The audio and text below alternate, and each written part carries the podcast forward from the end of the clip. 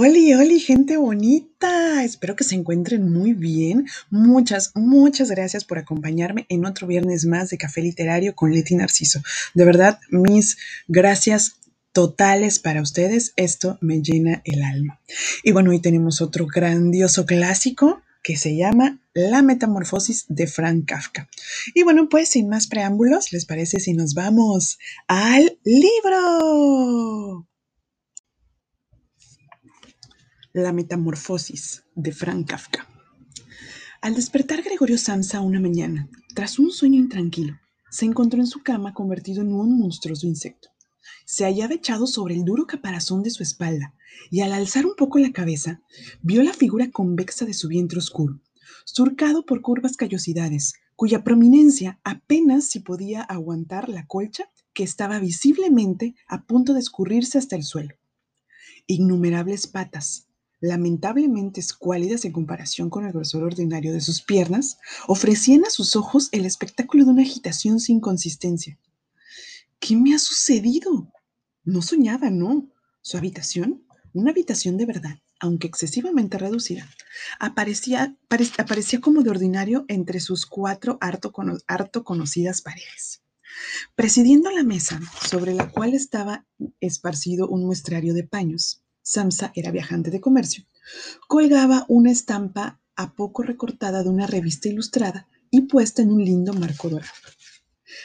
representaba esa estampa una señora tocada con un gorro de pieles, envuelta en una boa también de pieles, y que, muy erguida, esgrimía contra el espectador un amplio manguito, asimismo de piel, dentro del cual desaparecía todo su antebrazo. Gregorio dirigió luego la vista hacia la ventana. El tiempo nublado se sentía repiquetar en el del alfeizar las gotas de lluvia. Le infundió una gran melancolía. Bueno, pensó, ¿qué pasaría si yo siguiese durmiendo un rato y me olvidase de todas las fantasías?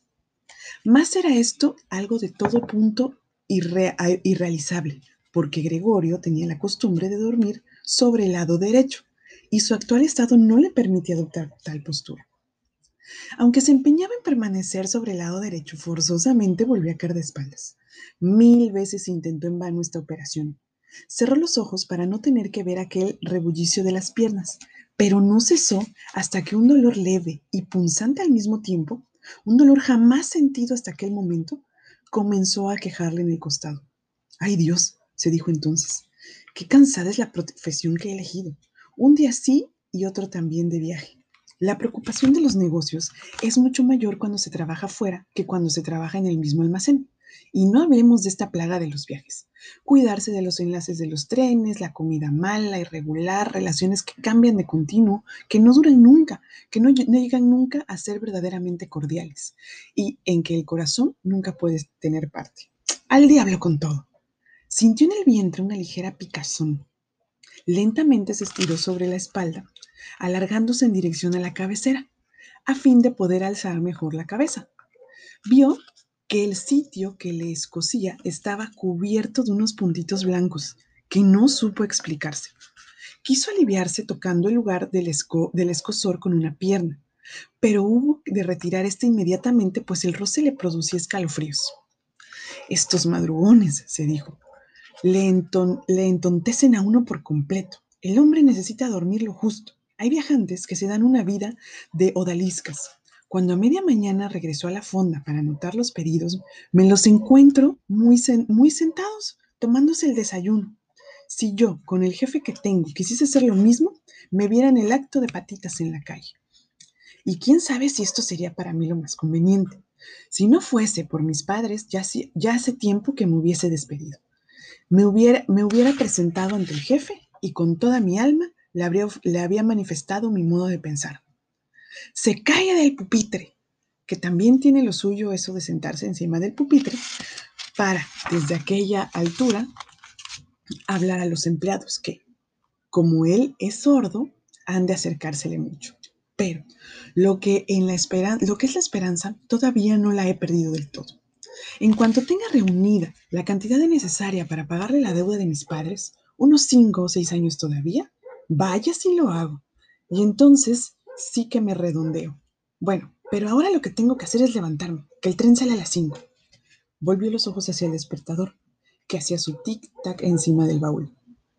¡Santo Dios! exclamó para sus adentros.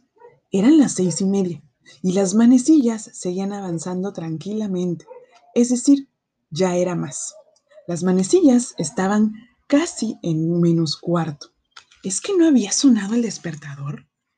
Desde la cama podía verse que estaba puesto efectivamente en las cuatro. Por lo tanto, tenía que haber sonado. Mas, ¿era posible seguir durmiendo impertérrito a pesar de que aquel sonido que conmovía hasta los mismos muebles? Su sueño no había sido tranquilo, pero por lo mismo probablemente tanto más profundo. ¿Y qué hacía él ahora? El tren siguiente salía a las siete. Para cogerlo era preciso darse una prisa loca. El muestrario no estaba aún empacado. Y por último, él mismo no se sentía nada dispuesto. Además, aunque alcanzase el tren, no, por ello evitaría la filitípica del amo, pues el mozo del almacén, que habría bajado al tren de las cinco, había de haber dado ya cuenta de su falta. Era el tal mozo una hechura del amo, sin dignidad ni consideración. Y si dijese que estaba enfermo, ¿qué pasaría?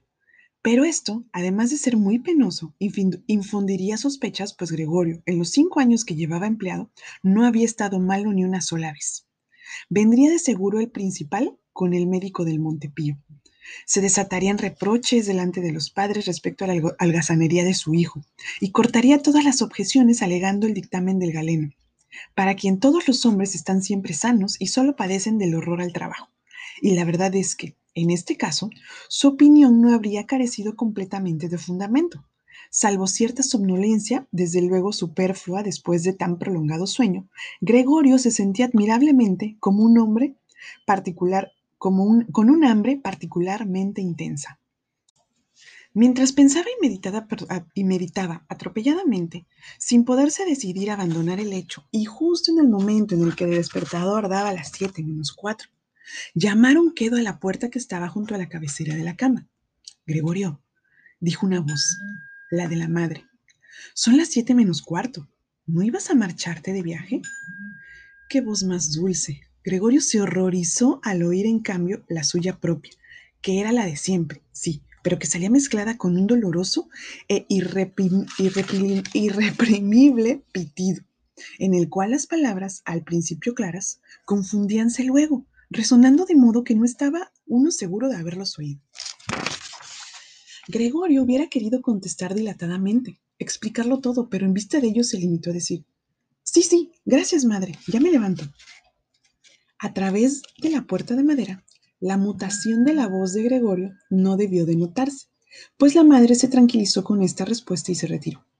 Pero ese corto diálogo hizo saber a los demás miembros de la familia que Gregorio, contrariamente a lo que se creía, estaba todavía en casa. Llegó el padre a su vez y golpeando ligeramente la puerta llamó. Gregorio, Gregorio, ¿qué pasa? Esperó un momento y volvió a insistir, alzando algo la voz. Gregorio, Gregorio. Mientras tanto, detrás de la otra hoja, la hermana se lamentaba dulcemente. Gregorio, ¿no estás bien? ¿Necesitas algo? Ya estoy listo, respondió Gregorio a ambos a un tiempo, aplicándose a pronunciar y hablando con gran lentitud, para disimular el sonido inaudito de su voz.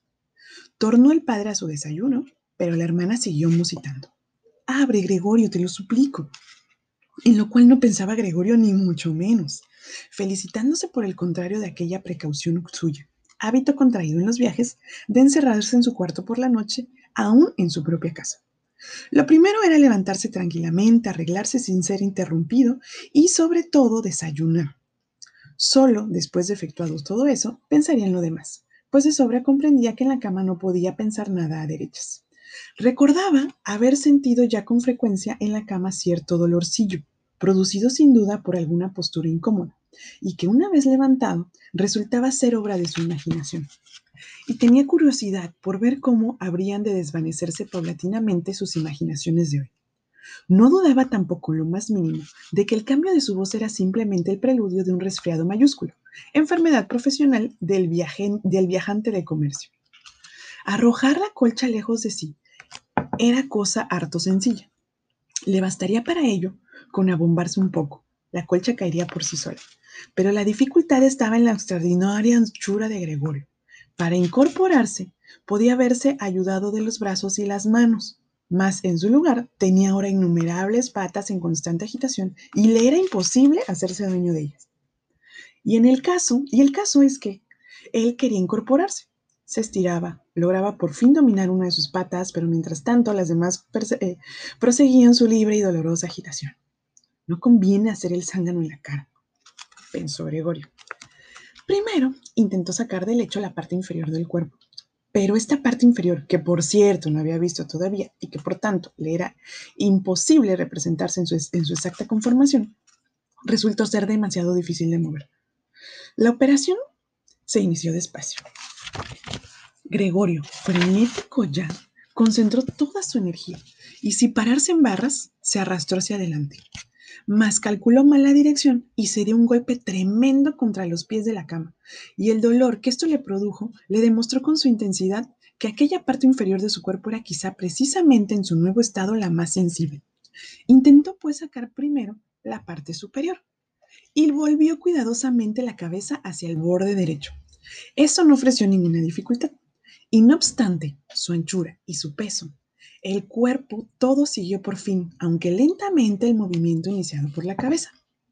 Mas, al verse con esta colgando en el aire, le entró miedo de continuar avanzando en forma igual, porque, dejándose caer así, era preciso un verdadero milagro para sacar intacta la cabeza y ahora menos que nunca quería Gregorio perder el sentido. Antes prefería quedarse en la cama. Mas cuando, después de realizar a la inversa los mismos esfuerzos, subrayándolos con hondismos suspiros, se halló de nuevo en la misma posición y tornó a ver sus patas presas de una excitación mayor que antes. Si cabe, comprendió que no disponía de medio alguno para remediar tamaño absurdo, y volvió a pensar que no debía seguir en la cama y que lo más cuerdo era arriesgarlo todo, aunque solo le quedase una ínfima esperanza. Pero al punto recordó que harto mejor que tomar decisiones extremas era meditar serenamente. Sus ojos se clavaron con fuerza en la ventana. Mas por desgracia, la vista de la niebla, que aquella mañana ocultaba por completo el lado opuesto de la calle, poca esperanza y escasos ánimos debía de infundirle. Las siete ya, se dijo al oír de nuevo el despertador. Las siete ya y todavía sigue la niebla. Durante unos momentos permaneció echado, inmóvil y respirando. Quedo, cual si esperase volver en el silencio a su estado normal. Pero a poco pensó, antes de que den las siete y cuarto es indispensable que me haya levantado, sin contar que entre tanto vendrán seguramente alguien del almacén a preguntar por mí, pues ahí abren antes de las siete. Y se dispuso a salir de la cama balanceándose cuán largo era, dejándose caer en esta forma la cabeza, que tenía el firme propósito de mantener enérgicamente erguida, saldría probablemente sin daño alguno. La espalda parecía tener resistencia bastante. Nada le pasaría al dar con ella en la alfombra. Únicamente le hacía vacilar el temor al estruendo que esto habría de producir y que sin duda daría origen detrás de cada puerta, cuando no el susto, por lo menos a una inquietud. Mas no quedaba otro remedio que afrontar esta perspectiva. Ya estaba Gregorio a medias fuera de la cama. El nuevo método antes parecía un juego que, un trabajo, que solo implicaba el balancearse siempre hacia atrás.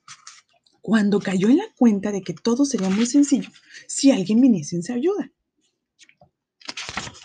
Con dos personas robustas, y pensaba en su padre y en la criada, bastaría. Solo tendrían que pasar los brazos por debajo de su abombada espalda, desenfundarle del lecho y agachándose luego con la carga, permitíanle solicitarme estirarme por completo en el suelo, en donde era de presumir que las patas demostrarían su razón de ser. Ahora bien, y prescindiendo de que las puertas estaban cerradas, ¿le convendría realmente pedir ayuda? Pese al apurado de su situación, no pudo menos de sonreírse. Había adelantado ya tanto que un solo balanceo más pronunciado que los anteriores bastaría para hacerle perder casi por completo el equilibrio. Además, muy pronto no le quedaría otro remedio que tomar una determinación, pues solo faltaban ya cinco minutos para las siete y cuarto. En esto llamaron a la puerta del piso. De seguro es alguien del almacén, pensó Gregorio, quedando de pronto, eh, de pronto suspenso, mientras sus patas seguían danzando cada vez más rápidamente. Un punto permaneció todo en silencio. No abren, pensó entonces haciéndose a tan descabellada esperanza. Pero, como no podía por menos de suceder, sintiéronse aproximarse a la puerta las fuertes pisadas de la criada, y la puerta se abrió. A Gregorio le bastó oír la primera palabra pronunciada por el visitante para percatarse de quién era. Era el principal en persona. ¿Por qué estaría Gregorio condenado a trabajar en una casa en la cual la más mínima ausencia despertaba inmediatamente las más trágicas, sospechas? ¿Es que los empleados, todos en general y cada uno en particular, no eran sino unos pillos? Es que no podía haber entre ellos algún hombre del bien que, después de perder, aunque solo fuese un par de horas de la mañana, se volviese loco del remordimiento y no se hallase en condiciones de abandonar la cama? Es que no bastaba acaso con mandar a preguntar por un chico suponiendo que tuviese fundamento esta manía de averiguar, sino que era preciso que viniese el mismísimo principal a enterar a toda una inocente familia de que solo él tenía calidad para intervenir en la investigación de tan tenebroso asunto. Y Gregorio, más bien sobreexcitado por estos pensamientos que ya decidido a ello, se arrojó enérgicamente del lecho. Se oyó un golpe sordo, pero que no podría propiamente calificarse de estruendo. La alfombra amortiguó la caída. La espalda tenía también mayor elasticidad de lo que Gregorio había supuesto. Y esto evitó que el ruido fuese tan espantoso como se temía. Pero no tuvo cuidado de mantener la cabeza suficientemente erguida y se hirió y el dolor le hizo restregarla rabiosamente contra la alfombra. Algo ha ocurrido ahí dentro, dijo el principal en la habitación de la izquierda. Gregorio intentó imaginar que al principal pudiera sucederle algún día lo mismo que hoy a él. Posibilidad ciertamente muy admisible. Pero el principal, como contestando brutalmente a esta suposición, dio con energía unos cuantos pasos por el cuarto vecino, haciendo crujir sus botas de charol. Desde la habitación contigua a la derecha, Susurró la hermana esta noticia. Gregorio, que aquí está el principal. Ya lo sé, contestó Gregorio por sus adentros, pero no suele levantar la voz hasta el punto de hacerse oír de su hermana. Gregorio, dijo por fin el padre desde la habitación contigua de la izquierda.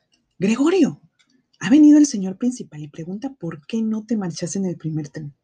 No sabemos lo que debemos contestarle. Además, desea hablar personalmente contigo. ¿Con qué hace el favor de abrir la puerta? El señor principal tendrá la bondad de disculpar el desorden del cuarto. Buenos días, señora Samsa, terció entonces amablemente el principal. No se encuentra bien, dijo la madre a este último mientras el padre continuaba hablando junto a la puerta. No está bueno, créame usted, señor principal. ¿Cómo? Si no, iba Gregorio a perder el tren. Si el chico no tiene otra cosa en la cabeza más que el almacén. Si casi me molesta que no salga ninguna noche. Ahora, por ejemplo, ha estado aquí ocho días. Pues bien, ni una sola noche ha salido de casa. Se sienta con nosotros, haciendo corro alrededor de la mesa, lee el periódico sin decir palabra o estudia itinerarios. Su única distracción consiste en trabajos de carpintería. En dos o tres veladas ha hallado, ha tallado un marquito. Cuando lo vea usted, se va a asombrar. Es precioso. Ahí está colgado en su cuarto. Ya lo verá usted enseguida, en cuanto abra. Gregorio, por otra parte, celebró verle a usted, señor principal, pues nosotros solos nunca hubiéramos podido decidir a Gregorio abrir la puerta. Es más tosudo. Seguramente no se encuentra bien, aunque antes dijo lo contrario. Voy enseguida, exclamó lentamente Gregorio, circunspecto y sin moverse para no perder palabra de la conversación. De otro modo, no sabría explicármelo, señor, repuso el principal. Es esperar que no será nada serio, aunque por otra parte, no tengo más remedio que decir que nosotros, los comerciantes, desgraciada o afortunadamente, como se quiera, tenemos a la fuerza que saber sufrir a menudo ligeras indisposiciones, anteponiendo a todos los negocios. Bueno, preguntó el padre, impacientándose y tornando a llamar a la puerta. ¿Puede entrar ya el señor principal? No, respondió Gregorio. En la habitación contigua de la izquierda reinó un silencio lleno de tristeza, y en la habitación contigua a la derecha comenzó a sollozar la hermana. Uy, gente bonita, espero que hayan disfrutado esta sección. Bueno, de hecho es este el inicio del libro donde este, bueno, empezamos a ver toda esta transformación del protagonista, ¿verdad? espero que, les haya gustado. Saben que me gusta dejarles con, la espinita. Para los que no saben qué es esto, bueno, significa que, me gusta dejarlos con la curiosidad para que si tienen tiempo o tienen la oportunidad de leer el libro, pues lo lean, lo disfruten y encuentren eh, eh, el mensaje que cada uno pueda descifrar de acuerdo a la situación o a las circunstancias donde, donde lo lean, situación, circunstancia, tiempo en las que se les haya dado poder leer este clásico de Frank Kafka. Y bueno, saben que, normalmente no me gusta analizar eh, los libros o las secciones de los libros que, nosotros leemos aquí, porque pienso que cada persona interpreta o, o rescata el mensaje que, más le, mm, que más se le acomoda, que más le sirve, que más puede hacerlo crecer en el momento y las circunstancias en el que lean eh, el libro, ¿verdad? Pero bueno, yo aquí sí encuentro una relación muy estrecha sobre em, las inconformidades laborales. Si se dan cuenta, nuestro protagonista está trabajando porque necesita dinero, por cuestiones económicas, porque tiene deudas, no porque de verdad le apasione o le guste. Entonces, para mí también llega un momento en el su cuerpo dice, ya, o sea, ya no podemos tener este ritmo, ya no podemos tener eh, toda esta, esta, esta extrema actividad porque ya no puedo porque además no me gusta. Entonces, si no me gusta, también no va a haber una, una motivación para hacerlo.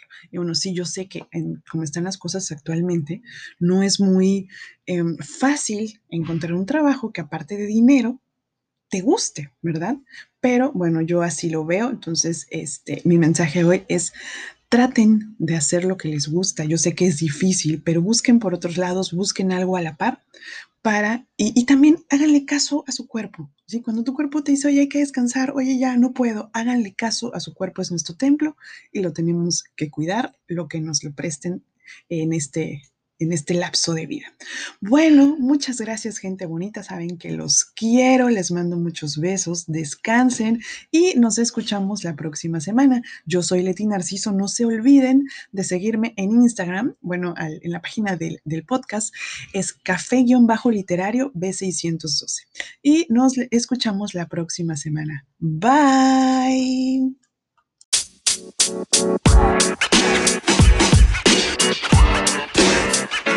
Sorry, no, man.